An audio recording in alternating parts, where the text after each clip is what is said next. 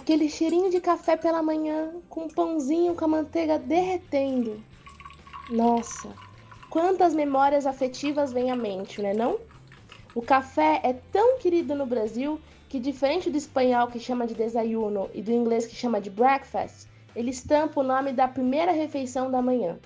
Mas a sua história é saborosamente controversa. A bebida deliciosa servia de estimulante para os exaustos trabalhadores da Revolução Industrial.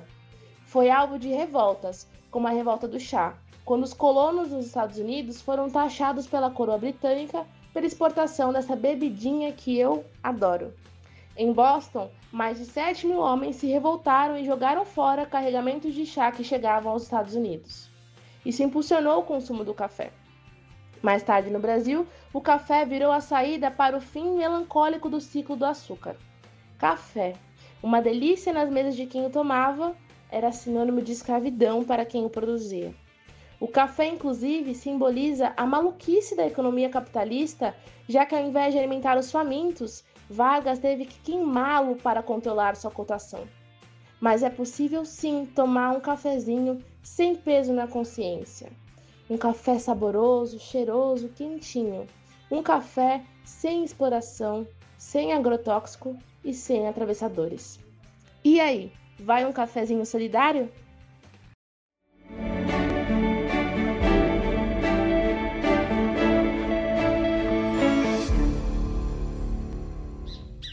Boa alvorada, período vespertino, noturno ou boa insônia para você que não dorme com o governo Bolsonaro. Estamos aqui dentro de um ônibus em mais uma viagem solidária do Vozes Livres, seu videocast podcast feito, produzido junto da Fundação Lauro Campos Marielle Franco, junto da Rede Livres, aqui sempre para reverberar as vozes que já gritam por outra economia possível. Então eu já peço para você, solidário solidário, que está subindo no nosso ônibus nesta viagem para outra economia, para pedir para os seus amigos assistirem, curtirem, compartilharem uh, o nosso podcast, o nosso videocast, para que a gente chegue a cada vez mais pessoas. Compartilhe com seus amigos e com seus inimigos também, já que talvez depois de assistir o nosso podcast, talvez eles fiquem solidários também, vocês reatem a relação e tudo fique melhor. Mas enfim, uh, hoje temos mais um tema essencial para entender aí mais no campo da agroecologia, essa outra economia que a gente tanto defende. Vamos falar de café, mas temos aqui ela, a grande Ana Maria Miranda Berinelli, uma pessoa que está com a gente dentro do Livres há muito tempo, produtora de uma família é, que sempre trabalhou com café aí, então tá no sangue, e ela vai falar hoje sobre esse outro modo de fazer café. Então queria é, saudar sua presença, Ana. Obrigado por ter você aqui. E, bom, a gente já é amigo de longa data, mas se apresente para o pessoal, por favor. É, boa noite, gente. Meu nome é Ana Maria, né? Eu sou de formação profissional, sou assistente social mas atualmente eu sou produtora de café, né? Junto com a minha família, com meu pai, com a minha mãe, com minhas irmãs, né? E eu tô aqui hoje para contribuir, para falar mais um pouquinho para vocês sobre o café no Brasil, nosso processo de produção e várias outras coisas, se vocês quiserem perguntar. Bacana, Ana. O, o vende o café produzido pela Ana. É, como a gente gosta de trabalhar, planilha aberta, todos sabendo seus custos, seus problemas logísticos, etc já vendemos aí mais de uma tonelada do café da Ana, depois a gente tem que consultar aí no, nos nossos números, já durante esses mais de dois anos já vendemos muito café, café que é a segunda bebida mais consumida do mundo e o Brasil um dos seus maiores, se não maior exportador. É, o Brasil tem sido o maior produtor global de grãos de café por mais de 100 anos. As plantações de café cobrem cerca de 27 mil quilômetros quadrados do país, em sua maioria localizada em Minas Gerais, São Paulo e Paraná, três estados onde o clima e temperatura são ideais para a produção do café. Ana, fala para gente aí onde que está situada a, a, sua produção de café, onde que vocês estão, fala um pouco da sua história e como é produzir café num país como o Brasil. Então, é, eu sou de Minas, né? Eu sou do sul de Minas Gerais, da cidade de Três Pontas, né? Até tô com uma blusa aqui hoje que mostra as três serras de Três Pontas, que é do álbum do Milton Nascimento, que o Milton é daqui também, né? A gente tem várias pessoas na cidade que têm uma trajetória cultural, musical e tudo. Então, além de ser uma cidade que já foi considerada o maior produtor de café do mundo, é uma cidade que tem uma cultura e uma história muito bonita, assim, né? E nosso município aqui ele tem 60 mil habitantes, é boa parte, quer dizer, vamos ter uma, uma média assim de uma galera mora na zona rural e tem, vamos dizer, sítios, fazendas, e a gente tem desde latifundiários a pequenos produtores de café aqui. E a minha família, ela sempre foi produtora de café. O meu avô, com 13 anos de idade, ele já trabalhava com café. Ele cuidava de uma família com oito irmãos, assim, sabe? Trabalhando na roça, plantando café, é, cuidando de café. Foi trabalhador rural. E aos poucos ele foi conseguindo um, um pedacinho de terra, assim. Ele foi comprando com muito trabalho, com muita ajuda dos irmãos dele, da própria mãe dele. E nisso, é, naquela época a terra era mais barata, né? Porque hoje a terra é um pouco mais cara. Ele começou a comprar um pedacinho de cada vez. E logo depois ele casou com a minha avó, né? Que é a minha avó Catarina. E esse aqui até que tá na embalagem do café meu avô, é a fotinha dele. E o nome dele é Chico Amado. Que na verdade é mais um apelido. Porque o nome dele quando o, o, meu bisavô foi registrar ele, ele era para chamar Francisco. Na verdade, ele era para ele chamar José. E a irmã dele, Francisca. E chegou no cartório, ele confundiu. Aí colocou o nome dele de, de na verdade, de, de José, né? Não, de José, peraí, esse mesmo, José e minha tia de Francisca, que eu confundo, é muito parente. E aí todo mundo achava que na verdade ele era Chico, mas na verdade ele não era, ele não era, vamos dizer, é, Francisco, né? Ele era José. E aí acabou que o pessoal começou a chamar ele de Chico do Amado, porque o pai dele chamava Amado. E aí ficou o nome Chico Amado. Então todo mundo chamava ele de Chico do Amado. Só que depois de muito tempo que ele foi descobrir que na verdade o nome dele era José, que ele sempre achou que era Francisco, né? E ele teve 14 filhos. E atualmente, na, na minha roça, né, eu nem gosto de falar, vamos dizer assim, fazenda, sítio, porque a gente tem até, vamos dizer, uma porcentagem de cafés razoáveis, é, em vista de outros, assim. Mas a gente trabalha no, vamos dizer assim, é como se foi, como se foi feita uma reforma agrária na cama, sabe? A gente até brinca. Porque hoje a gente tem 10, tem 10 tios, né, que cuidam do café, todos vivem de café e foi dividido todas as propriedades, né? Pequenos pedaços de café cada tio cuida. E meu avô deixou para minha mãe, minha mãe que é filha do Chico Amado e meu pai que cuida da produção atualmente. E então a gente essa paixão pelo café, essa coisa do café veio desde a minha infância, né? Desde pequeno sempre convivi com café é, andava nas carretas de café, ficava no meio dos apanhadores de café, ajudava a apanhar café, ajudava a, a escrever quanto que tinha que pagar para o produtor, porque antes a gente tinha que ter mão de obra para colher o café. Hoje já tem vários processos de mecanização, né? máquinas de café próprias para apanhar o café. Então, hoje a gente se concentra assim, é uma família de uma produção é, produção familiar, que todo mundo trabalha em conjunto, se ajuda, né, os tios, né, e, e tem nosso pedacinho que a gente cuida e vende, né? Que a gente, vamos dizer, a gente planta, colhe, é, torra, moe, empacota, faz tudo, assim. É só o grupo do meu pai, minha mãe e minhas irmãs, assim. Falando um pouco sobre a produção, aliás, um parênteses aqui, né? É meio redundante falar, mas todo mundo que bebe ama o Chico Amado, né? Uhum.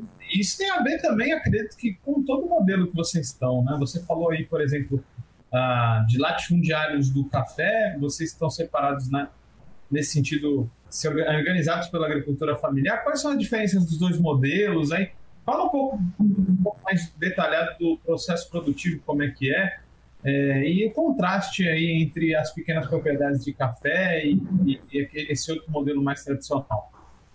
Uhum. Então, a, quando a gente fala de latifundiários, né, a gente tem, na verdade, aquela concepção de grandes propriedades, onde, vamos dizer, se colhem 16 mil sacas, 20 mil sacas, 30 mil sacas, são grandes escalas, né? E esse pessoal, na verdade, eles, vamos dizer, eles produzem normalmente a monocultura, que é o só o café, não tem processamento de outras variedades, na roça a gente tem até o processamento de outras variedades, e eles vendem na perspectiva de commodities, né? Que a gente sabe que é regulamentado pelo dólar, pela bolsa de valores, e ganham a partir é, da venda, vamos dizer, da venda bruta, da venda total, assim, de tudo. Eles não têm um processo, vamos dizer assim, de é, qualificação do café, é, qual a bebida, é, o processo de cuidado, de manejo, o que, que eu vou jogar no meu café. É muito para exploração, para venda e, e para ganhar o meu dinheiro mesmo no fim do mês, né? O, latifúndio, para mim, que a da produção de café aqui na minha região, ele é muito focado nisso mesmo, para a questão de venda, comércio, exportação e só. Quando a gente pega a questão do pequeno produtor aqui na minha região, a gente tem muitos pequenos produtores que produzem café e produzem poucas sacas de café. E quando você vai ver isso no mercado, porque hoje um saco de café está valendo muito vamos dizer, hoje ele está na faixa de 800 reais, 800, 850, e, e espera-se que o mercado, é, um saco de café de 60 quilos, ele chegue a valer mil reais. Então, então 60 quilos chega a valer até mil reais.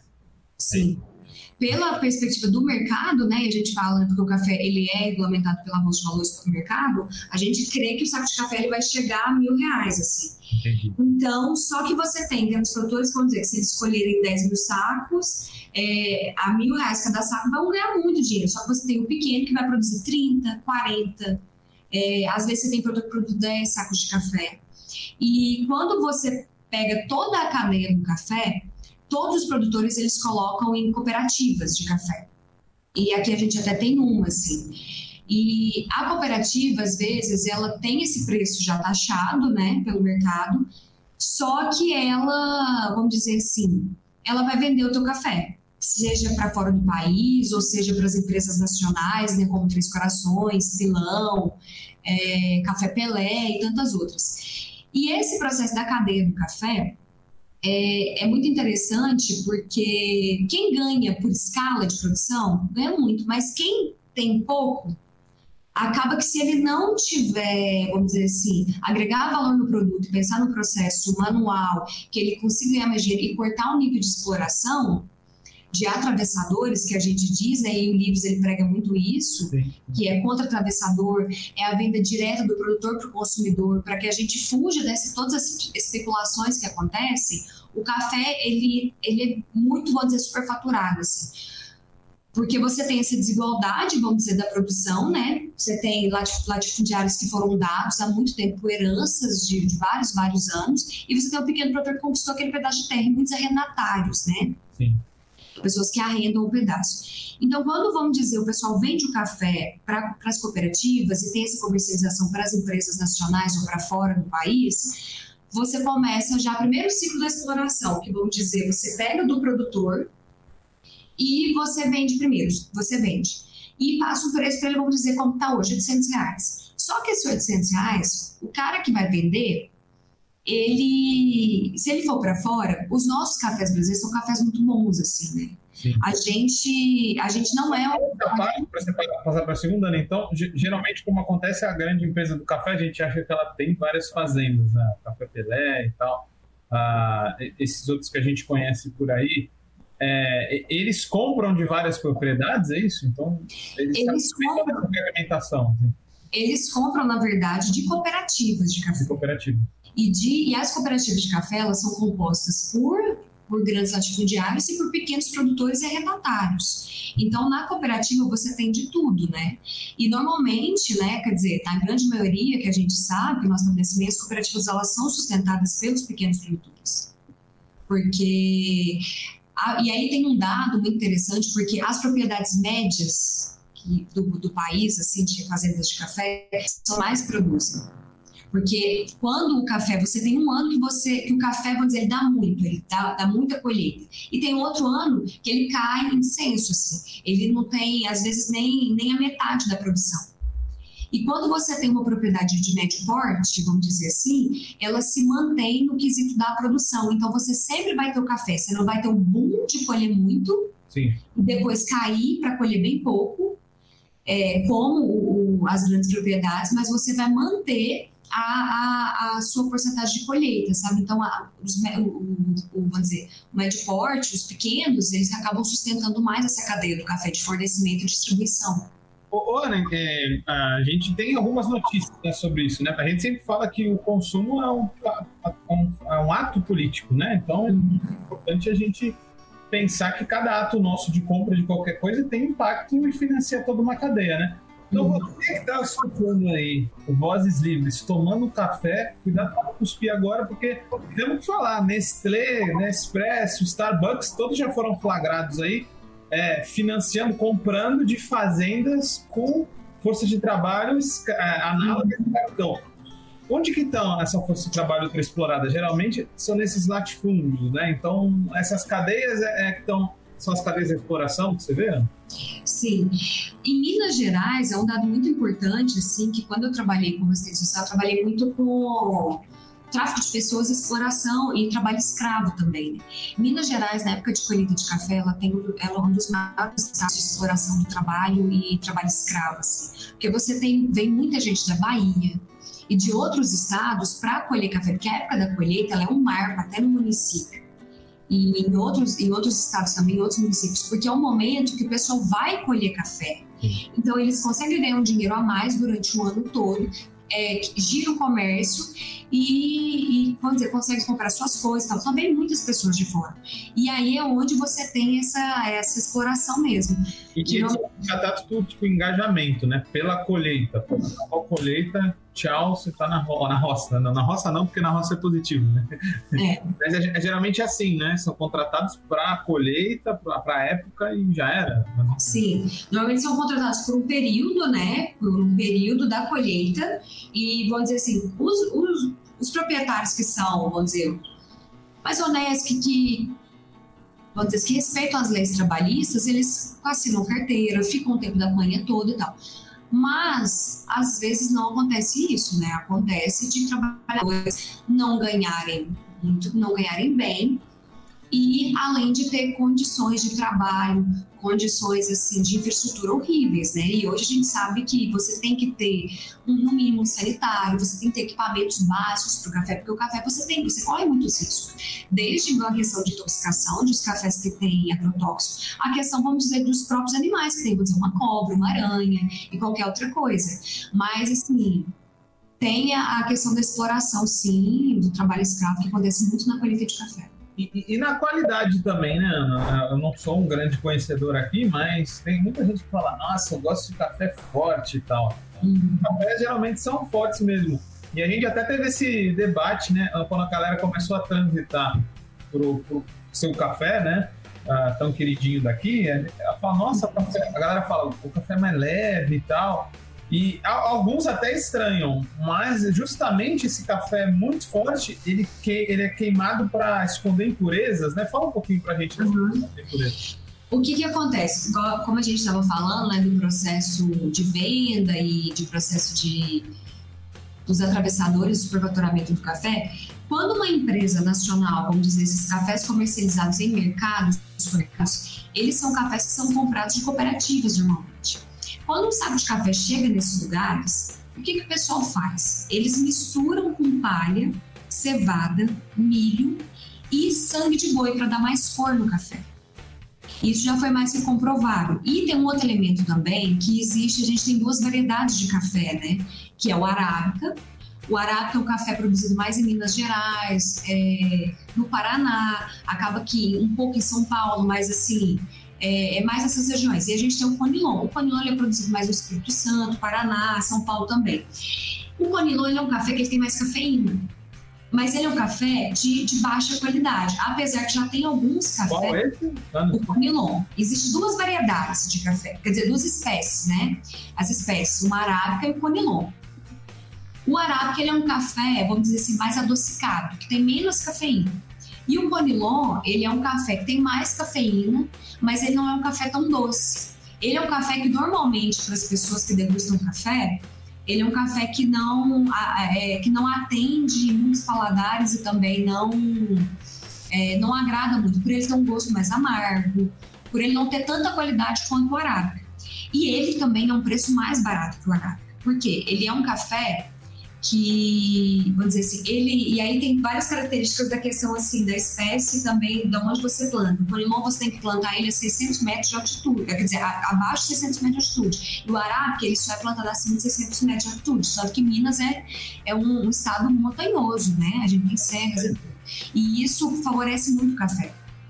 E aí, o que, que acontece nessas empresas nacionais? Elas pegam o Conilon, que é um café de baixa qualidade, mais barato, e também misturam no pacotinho de café. Só que tem outra questão também, a palha do café. Além de você trazer esse café, você mistura cevadas, é, milho e outras coisas, o pessoal pega a palha do café, que ela concentra muita cafeína, e torra a palha junto com o café e mistura isso tudo. Então, por isso que a gente tem um café muito torrado. Porque a gente tem que esconder todas essas impurezas desse que a gente citou para não, não apresentar que não é um café de verdade. Isso acontece mais quando a produção tá baixa também, né? Porque a galera coloca mais coisa para dentro, acho. É, nem, nem quando a produção tá baixa, sempre aconteceu, na verdade. Por isso que o brasileiro ele gosta de tomar o café forte. Isso foi uma coisa imposta, porque na verdade foi uma coisa imposta para o brasileiro para não degustar do melhor café do que é produzido dentro do país de qualidade e saber provar o que, que é o, sabe, o que é o café, o café verdadeiro brasileiro. Porque você superfaturou o café, você encheu de coisa e aí você pensa, se você paga num saco esse saco ele vai se transformar, porque um saco de café ele é 60 quilos. Quando você torra, moe, ele vai para 48 quilos, porque dá uma, uma perca, né? Ele perde um pouco.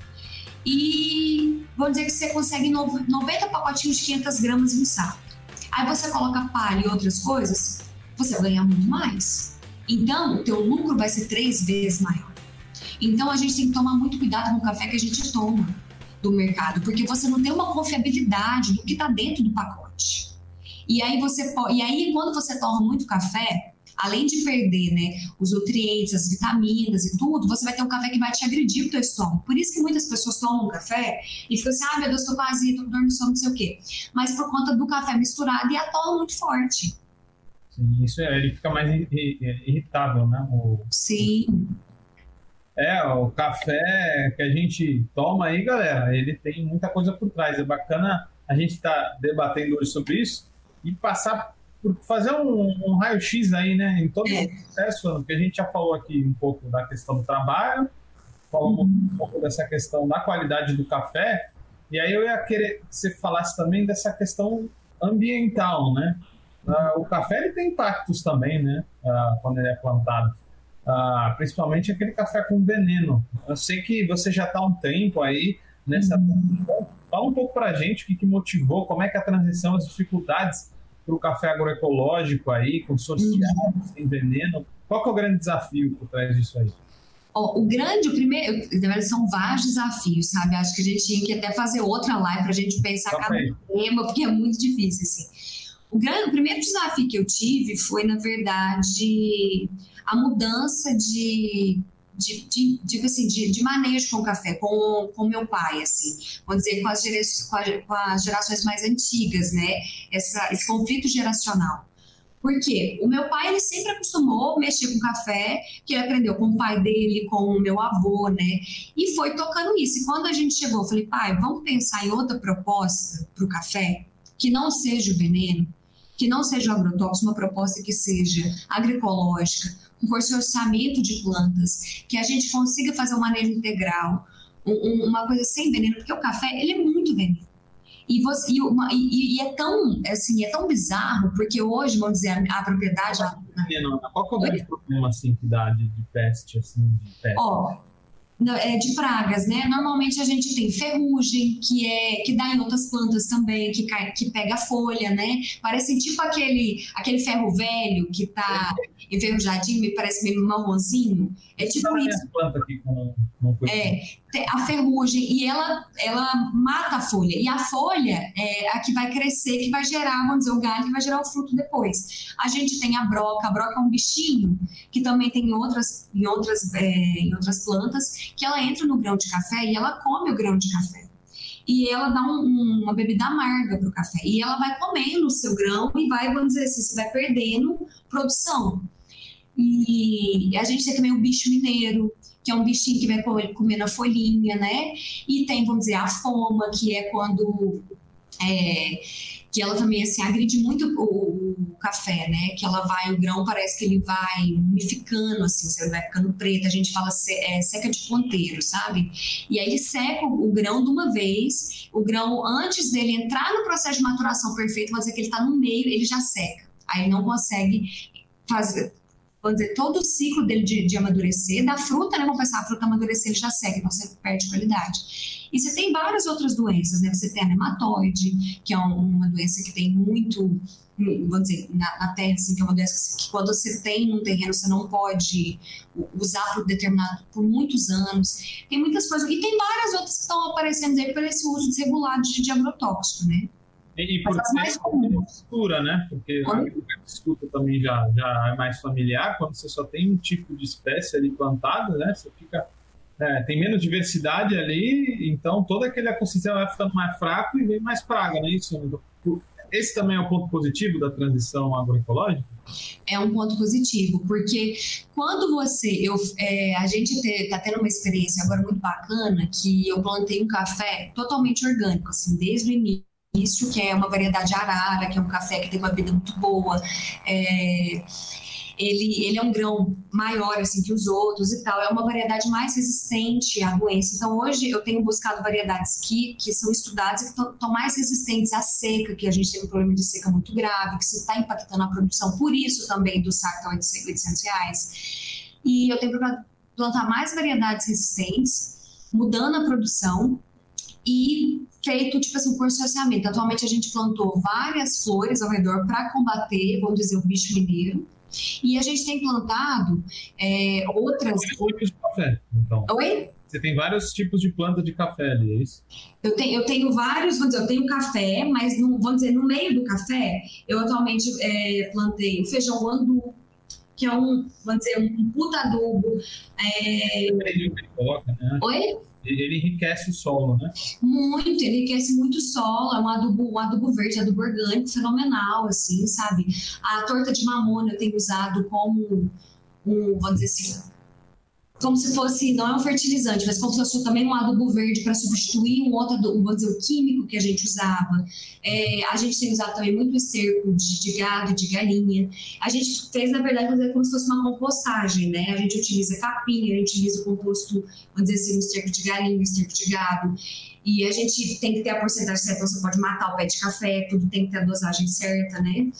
E a gente tem vamos dizer, usado esses métodos, como também tem outros, vamos dizer assim, é, com outros produtos que podem ser usados na agricultura orgânica e agroecológica, né? Então a gente tem usado, por exemplo, a calda bordaleza, né? O roxil, que é para broca. Esses todos são regulamentados. Então, para mim, foi muita novidade quando eu falei, gente, eu vou ter que fazer uma, mane uma manejo tudo da terra, tudo que eu pensar. Quando eu entrei no processo orgânico, eu falei, gente, como é que eu vou fazer? Quando a gente fez o, o biofertilizante, a gente teve que colocar melaço, meu pai colocou açúcar, colocou capim e, e, e cerco de gado. E eu falei, que que é isso? Eu falei, eu tô acreditando. Só que era, um, é, é, é, na verdade, era um, um, puta nitrogênio que a gente arrumou lá. Só que tinha outros produtos que são regulamentados pelo, pelo, pelo Ministério, por tudo, pela agricultura orgânica, que a gente poderia usar. E que a gente foi descobrindo que a gente falou assim, nossa, que bom que a gente pode usar esse também e não só trazer, usar as outras, vamos dizer, pegar tudo da terra, ter que fazer tudo manual, porque também é muito trabalho, não é simples, né? Mas hoje eu tenho. Oi? demanda muita força de trabalho, né? Demanda muita força de trabalho, muito tempo, muita técnica, dosagem para as coisas, sabe?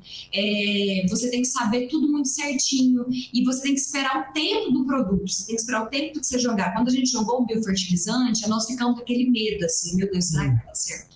E, e, todo dia a gente olhar o café para ver como é que tava. E a gente falou, gente, deu certo, o café melhorou, o bicho mineiro deu uma, vou dizer assim, ele, ele deu uma dissipada, sabe? Quando a gente jogou a calda bordaleza, que é também usada em verduras, né? Que é para bicho mineiro também melhorou muito.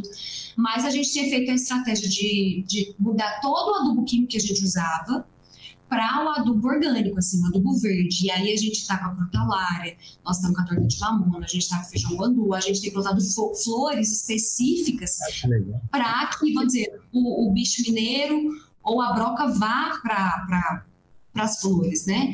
E é muito bacana porque eu, a gente até foi muito privilegiado porque no, no, pedaço de café que eu tenho lá na roça, é, a, em volta assim, é uma mata ciliar, né?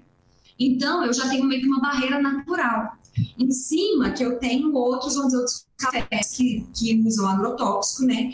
E que a gente está é, plantando o capim mombaça, né, que é também uma matéria orgânica muito maravilhosa, que a gente tem substituído ele é, pela, como é que chama? É um outro capim que o pessoal usa muito, mas agora não fugiu o nome. O capim mombaça, ele é, ele tem dá uma matéria orgânica muito suculenta, sabe? é muito favorável para o solo. Então a gente tem deixado assim crescer para evitar que o veneno venha. E assim. Barreira verde. Do... Barreira verde. Que, porque essas barreiras verdes você tem de várias formas, desde a bananeira, a, vamos dizer, a ao abacate, a, outro, a outros tipos de árvores, assim. Mas a gente optou por uma coisa que a gente vai plantou o capim no meio, né? Ele está crescendo agora, e até determinada rua, esse café a gente não utiliza. Vamos dizer assim, vamos dizer que se 10 fosse para trás, a gente não vai utilizar. Para frente, a gente vai utilizar. Isso tudo com o agrônomo, que é também da agroecologia. Ah, é um processo muito delicado, assim. E, e, e além do, dessa questão da fertilização, do adubo, é, que mais aí pegou nesse processo? Certificação é muito criteriosa, né? O que mais que se exige para chegar lá? Ó, quando, quando a gente começou a, a, ver como que a gente faria a certificação, a gente foi pesquisar aquele selo orgânico, né? Que é um selo que você paga, né? Para certificação. O pessoal, você paga, vamos dizer, dizer uma empresa, o pessoal vai, vamos, vai fazer fiscalização de três em três anos ou um ano, para ver se o seu manejo está correto e tudo. Só que esse é um, um selo muito caro, você paga em média 3 mil reais. Para mim, que, quer dizer, para eu que sou pequena produtora, ficava inviável pagar, vou dizer, 3 mil reais todo ano. Então eu procurei um grupo de certificação participativa junto com o MST, porque aqui na região do sul de Minas a gente tem é, também o assentamento da reforma agrária e tem outros grupos né, de, de certificação participativa em lavras e tudo, né? E, e aí os próprios produtores vão, é, analisa sua produção, analisa o seu manejo, te orientam, tem uma troca de saberes muito fenomenal que isso a gente conseguiu fazer muito com o pessoal da BST. E a gente está no, passo agora, assim, de estar tá no manejo para liberar a terra do veneno, sabe? Vamos dizer, a gente não usa nenhum veneno, estamos substituindo o adubo químico pelo orgânico e estamos no processo, vamos dizer, de, de limpar a terra. Assim. Limpar a terra, e é, leva um tempo, né? E leva um tempo, porque é, é muito difícil. Assim, o pessoal acha que, ah, não, você vai fazer orgânico e vai... É, ah, então, deixa lá, vai virar orgânico. Não é. Porque é. quando você é um pequeno produtor, você tem que ter uma responsabilidade com aquilo que, que é vou dizer assim, que é seu modo de, que é, é seu modo de produzir, que é a sua forma de sobrevivência, que é a terra que você tem. Então a gente tem que fazer um processo muito cuidadoso de colocar uma, tirar uma coisa, colocar, ver o resultado, deu, vamos continuar.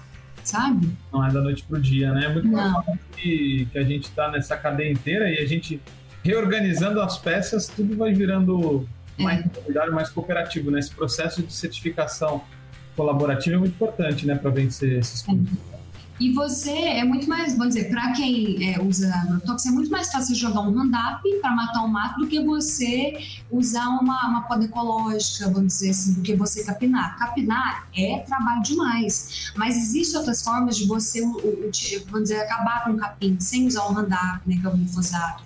É, tem as outras formas, vamos dizer assim, de que acaba que o pessoal fala é mais fácil usar o agrotóxico. Não é mais fácil. Isso para mim já caiu por terra, não é. Porque o café orgânico é olhar, é cuidado, é, é vigilância, é você estar todo momento prestando atenção na natureza, no movimento que ela vai te dando. Então, e, e para o meu pai foi fenomenal, assim. É, ele fala assim, Ana, é, começou a voltar no café, é, mamangava, abelha, começou a voltar alguns insetos que a gente não via, passarinho, pinta-silva é, começou tudo a voltar. E hoje a gente tem feito, a gente tem um outro pedaço da terra assim, que, que é um mato, que a gente vai plantar, vai começar a plantar frutíferas e outras árvores, para que a gente consiga atualmente chamar mais, vamos dizer assim, mais bichos, né, para a nossa roça. Para vocês verem o impacto do orgânico que tem, né? É, assim, ele vai muito além de produzir sem veneno, né? A gente tem, tem até um relatório uh, que mostrou recentemente que trouxe dados alarmantes, né? Às vezes a gente acha que a questão é de produzir mais coisas para alimentar as pessoas. Não porque, primeiro, já sobra comida por aí, que muitas vezes é desmarcada, porque a gente tem uma economia de mercado. Uh, mas a próprio tipo de agricultura convencional ele está em queda de produtividade, né? Teve um dado aí do IPIPS que falava que é, mais de 20% das terras agricultáveis do mundo estão em queda de produtividade, ou seja, esse modo convencional está cada vez produzindo menos, demandando mais insumo, afastando mais a biodiversidade. Então não pode ser uma saída produzir mais por esse modelo. Não, não, não é uma saída. E você vê que, na verdade, é um retrocesso e é um desastre, porque cada vez mais, quando, o, o, o quando você vai jogando veneno, é, a planta fica resistente, você tem que jogar uma dosagem mais alta, depois você usa outro veneno, que ele acaba com, outro, com outras, vamos dizer, com outras plantas, com outros animais sabe? E ele vai intoxicando toda essa cadeia. Hoje, pra você ter noção, a gente não consegue produzir mais é, mexerica, né? Que o pessoal fala bergamota também, e laranja. Nós estamos na escassez de laranja e mexerica. Você só consegue achar é, com veneno. Sim. É, As rosas hoje, por um, um, uma praga que chama amarelinho, não conseguem produzir, não tem pomar mais nas roças. Então a gente já começa a ter uma escassez de algumas frutíferas. Assim. É, é interessante falar isso porque é um, é um problema nosso mesmo, dentro do Livres e qualquer movimento de agroecologia e, e grupo de consumo mesmo, né? Uhum. A produção de frutíferas, ela é muito difícil por vários motivos, mas inclusive por essa queda cada vez maior de biodiversidade que a gente tem, né? A polinização, uhum. a gente sente muito isso. Uh, e, até, e aí já tem a ver com todo o projeto que está sendo colocado no país, né? Apesar da gente agora estar tá morrendo porque não tem vacina, esse governo já genocida faz tempo, já que aprova agrotóxico a torto e a direito há muito tempo, né? Estamos virando cada vez mais recordista, já que, para quem não sabe, o brasileiro consome mais de 7 litros de agrotóxico por ano. Então é um open bar aí de veneno. Mas falando sobre coisa boa, Ana, é, deixar um pouco de lado essa realidade do veneno, Fala um pouco dos tipos de café que você tem, explica aí pra galera, né? Ah, não tem só um tipo, tem vários, né? Tem a pontuação, o negócio. É. Fala pra gente. O, o café, ele, há muito tempo, né? O brasileiro ele não achava que o café, vamos dizer, ele poderia ser parecido com o vinho, entre aspas, né?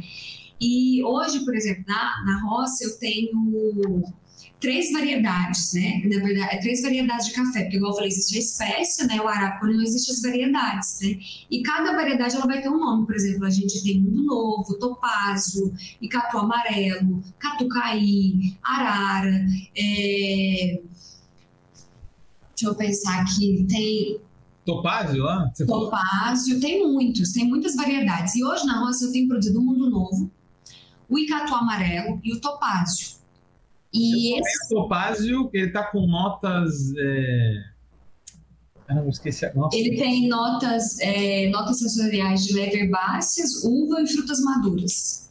Gostei, cara. Esse, é. inclusive, não era ele que eu estava tomando aqui, mas eu gostei muito do Topázio, porque é, é, cada vez ele, ele tem notas é, sensoriais diferentes, uhum. né? Você colhe, aí você prova, e aí que, que se sente as notas sensoriais, é isso? Isso. É, para chegar nesse processo, a gente tem que, na verdade, fazer todo o processo de manejo, colheita e pós-colheita. Mas, para você começar a ter um café de qualidade, você tem que atingir a maturação perfeita do grão.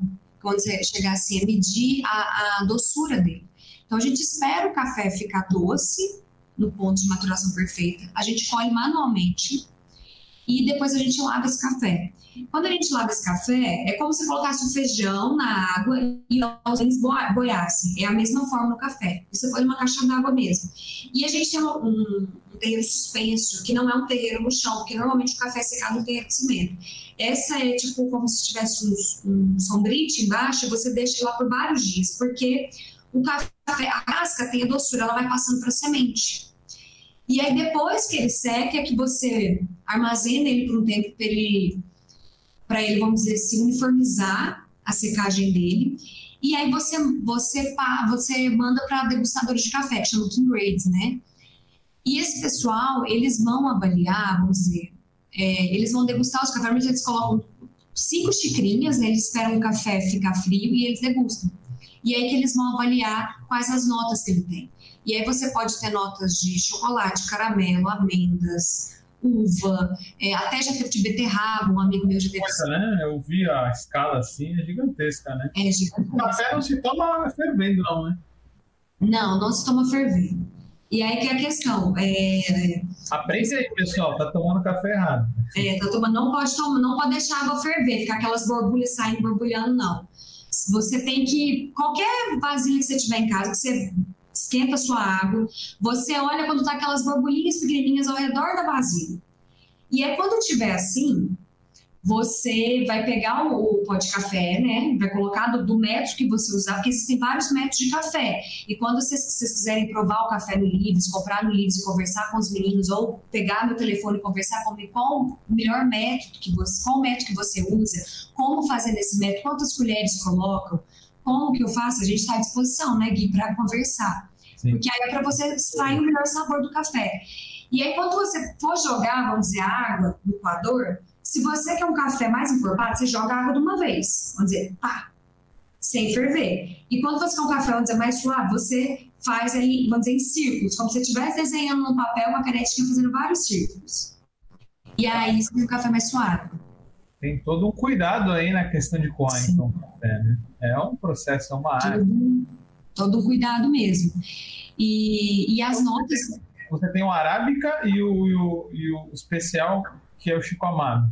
Eu tenho o, os especiais, né, que passam por esse processo de produção, degustação, notas sensoriais que avaliam a acidez, a uniformidade, o corpo, o retro, retrogosto, é, como se fosse uma, como se fosse um vinho mesmo, né, um sommelier que vai avaliar tudo. É, e eu tenho é, esse café, o chamado, ele é, ele é colhido todo manualmente. Eu tenho um choqueiro. Ele é um café que ele é um blend. Um blend é quando você mistura duas variedades. Ele é um mundo novo e o catu amarelo. Só que ele não é colhido manualmente, ele não passa por, um, por esse mesmo processo. Ele é colhido ele é de colheita mecanizada, e vamos dizer, lá você vai ter alguma imperfeição do grão, você não vai ter grãos tão selecionados como o Chico Amado. Mas você vai ter um café puro 100% arábica sem nenhuma impureza e que e, e, o, e o choqueiro você pode também assim, pedir a torra que você quiser. Ah, eu gosto de uma torra mais fortinha, eu gosto dela mais puxadinha, não gosto de torra média, eu gosto de torra clara, posso pedir em grão. Porque o Chico Amado, por ele ser um café especial, você tem que ter, manter a torra dele média clara, para você extrair todos esses sabores, essa explosão de sabores na boca, sabe? Muito legal. É, para a gente ficar mais especialista em café, a gente já está se encaminhando agora para o final, infelizmente, né? Uhum. café deixa a gente tão animado porque a gente não vê o tempo passar. Uh, Ana, deixa a gente mais especialista ainda. Então, fala mais um pouquinho então sobre a questão da pontuação, porque cada um vem com uma pontuação para a gente entender. Uh, um vem com 83, outro 84 e tal, mas eu já adianto que todos são nota 10, tá, Ana? Mas fala aí. Uhum. É, ó, Vamos, vocês vão pegar o Icatu amarelo. O Icatu amarelo, ele tem 84 pontos. As notas sensoriais dele é baunilha, chocolate e avelã. O que, que é essa questão da pontuação? O pessoal se pergunta muito. As notas vão dizer que seria a explosão de sabor que você vai sentir de características do café, né? Amêndoas, chocolate tudo. E você tem que pensar muito na uniformidade e acidez também. A pontuação, cafés acima, abaixo de 80 pontos, porque é, tem até, se você quiser depois, Gui, até disponibilizar para os consumidores conscientes a nossa, o nosso gráfico, né? Porque lá tem toda essa pontuação: 7,5, 8, 9, 10. Então, é, o Kingrade ele vai avaliando o sabor, o aroma, a uniformidade, acidez, doçura, ele vai dando uma pontuação de 0 a 10. E essa pontuação, vamos dizer, o total seria 100. E só que o café, acima de 80 pontos, ele já é especial. Abaixo de, vamos dizer assim, de 79 a 80, ele é um café, vamos dizer, considerado gourmet. Uhum. E abaixo de 70 pontos é um café que não tem, de certo, que não tem, vamos dizer, que não tem uma bebida boa. Então, todos os cafés. Antes do, do especial. Oi? O gourmet é antes do especial. É antes do especial. O, gourmet, o especial, ele é completamente diferente do gourmet, porque hoje se usa muito a palavra gourmet. Ah, é gourmet, gourmet. Mas que gourmet que é esse? Qual o processo de... Qual o processo que ele passou? O, o, a pontuação, quando você põe as notas sensoriais que apresentam, que são as características, e depois você apresenta, vamos dizer assim, esses critérios de uniformidade, acidez, você está dando notas, pontuações de uma pessoa especialista em café. Então, a pontuação determina que o teu café, ele está no quesito de excelente, assim. O gourmet, ele é um café assim, gourmetiz, vamos dizer assim, gourmetizado, vamos dizer, o café pode ser que tenha uma torre artesanal, que ele tenha, ele é do direto do produtor, mas não quer dizer que ele seja de qualidade. Ele pode ter uma bebida ruim. Muitas vezes o gourmet não é raiz, aqui.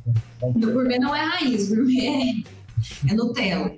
Tanto que quando você, é, vamos dizer assim, quando você pega essa pontuação, o pessoal fica muito em dúvida, né, Gui? O que é essa pontuação e tudo? Então tem todo um critério atrás disso, né? E tem a questão da bebida. Hoje a gente tem, vamos dizer assim, riado, du, é, riado, duro riado, duro, mole, estritamente mole e apenas mole, o pessoal usa, usa, usa mais. O meu café, vamos dizer, ele é considerado, vamos dizer assim, estritamente mole, que é uma bebida boa, quando o café vai passando para baixo, vamos dizer assim, é mole, duro, duro, riado, riado, são cafés que são você bebe, você tem, você sente um gosto de pirona na boca. Entendeu? Da infância já não vou gostar. É de pirona que você sente, sabe? E, e, e aí você pergunta pro consumidor, qual café que o brasileiro toma dessas bebidas todas? É o riado, o pior café. O pior café fica no Brasil. É por isso que tem aquela diferenciação, não? Tipo exportação, né? Isso. E aí vem os preços duro, duro, não sei o quê, os preços do café. Então, e o pior café fica no Brasil. Então, o brasileiro ele tá tomando um café que não é de qualidade. Uhum. E, e, e, qual é o espaço da agricultura familiar no mercado e como ela é recebida? Olha, quando eu, eu comecei, eu sentia muito, vamos dizer assim, eu falando com experiência, eu sentia muito pessoal, porque quem está no mercado dos cafés especiais é uma galera que normalmente consegue ter uma grana para investir nisso. A gente foi na cara da coragem. Então, eu não fui muito bem recebida pela, pela, vamos dizer assim, pela galera dos cafés especiais, por ser uma pequena produtora, por não ter nome no mercado, não sei o quê. Só que eu falei, eu tenho que achar o meu público. O meu público sempre foi a galera de esquerda, sempre foi os movimentos sociais. E foi quando eu comecei a ver que o café ele tinha muito mais receptividade. Vou dizer, o pessoal recebia muito bem o café quando eu falava, eu sou a produtora. O pessoal falou assim, nossa, mas eu não conheço a produtora de café. Eu não sabia que era isso. Então, a gente, atualmente, a gente tem uma acolhida muito boa, porque principalmente o pessoal sabe que vem direto do produtor, você vai conversar diretamente com a gente, é, vai saber da onde vem. Mas foi muito difícil entrar, primeiramente, por não ter uma grande, vou dizer assim, não ter uma produção muito grande, a recepção não foi muito boa. Mas vamos dizer, para o rolê dos cafés especiais em geral. Mas quando você conversa com uma pessoa de outro estado, né, ou com uma pessoa que não conhece a realidade da produção, né, de, de que é o você tem uma receptividade muito boa. E principalmente por ser da agricultura familiar. Toda a minha família está envolvida no processo de produção. Muito bacana. É, vem uma mensagem junto, né? Vem todo um conteúdo dentro do café. Não é só o café ali. É eu, antes de todo protesto, tomo um pouquinho de café para ficar mais ligado, né? Fazer uma fala boa, segurar a faixa, balançar mais animação. Mas todo o começo de comboio agroecológico lá do, do Livres, que a gente, aos sábados e às terças a gente funciona, a gente sempre faz um cafezinho, deixa lá para a comunidade que vai retirar a sua cesta, para tomarem. Isso é muito importante. Esse senso de comunidade, né, Ana? Uhum. Mas, ó, é, tem uma pergunta que a gente ficou aqui quase uma hora conversando, mas essa é, no fundo, a que eu mais queria fazer, que todo mundo quer saber. Ana, como você gosta do seu cafezinho? É mais quente? É mais morno? Você gosta dele forte? Como é que você toma o seu café? Tem cappuccino também? Oh, eu, eu sou bem raiz. Eu gosto do coador de pano e eu gosto do café mais encorpado. Você gosta dele mais encorpado? Gosto mais encorpado. É, eu leite? gosto. Oi? Leite ou sem leite? Eu gosto com leite. Ah, entendi. Eu, eu, eu só tomo ele puro, sem açúcar. É. Eu tomo ele sem açúcar. Eu gosto assim dele mais encorpado para colocar com leite. E quando eu tô tomando ele sem, sem leite, eu gosto dele vamos dizer, uma, uma torra média clara, assim, mas não gosto de torra clara, eu gosto de um café mais encorpadinho, assim. Muito bacana, Ana. Gente, vai chegando ao final aqui, Ana. A gente agradece muito a tua participação, foi um uhum. conversar contigo. Mas queria aí pedir a sua última intervenção aí para falar, mandar uma mensagem, uh, reforçar aí o chamado para consumir um café sem exploração sem veneno, sem atravessador. Enfim, para fortalecer aí os nossos movimentos, né? Dá essa uma, uma mensagem aí para a comunidade de ouvintes aí da. Uhum. Gente, obrigada por ficar esse tempo aqui com a gente, né? É, é, muito importante a gente pensar que essa live também, a gente fazer essa troca de experiências e saberes, né? É, no mundo do café, ele, ele traz, muito, traz muitos elementos para a gente, sabe? É, coisas novas, porque é muito difícil a gente tomar uma iniciativa de consumir, às vezes, só orgânicos, de pegar daquele pequeno produtor, porque às vezes dá trabalho. É muito mais fácil você ir no mercado e comprar tudo lá, que você vai ter tudo. Mas quando você se movimenta, compra do pequeno. Quando você vai lá, eu vou comprar as folhas de um, eu vou comprar o peixe de outro, eu vou comprar o café no outro lugar. Tem um, vamos dizer assim, é uma demora, tem uma demora, tem um processo que, vamos dizer assim, você tem que andar muito, consultar preços e tudo. Mas você tem que pensar que você tem movimento. Você está em movimento, você está tendo trocas, você está tendo experiências de saberes, você está conhecendo pessoas, você está garantindo a renda daquela família.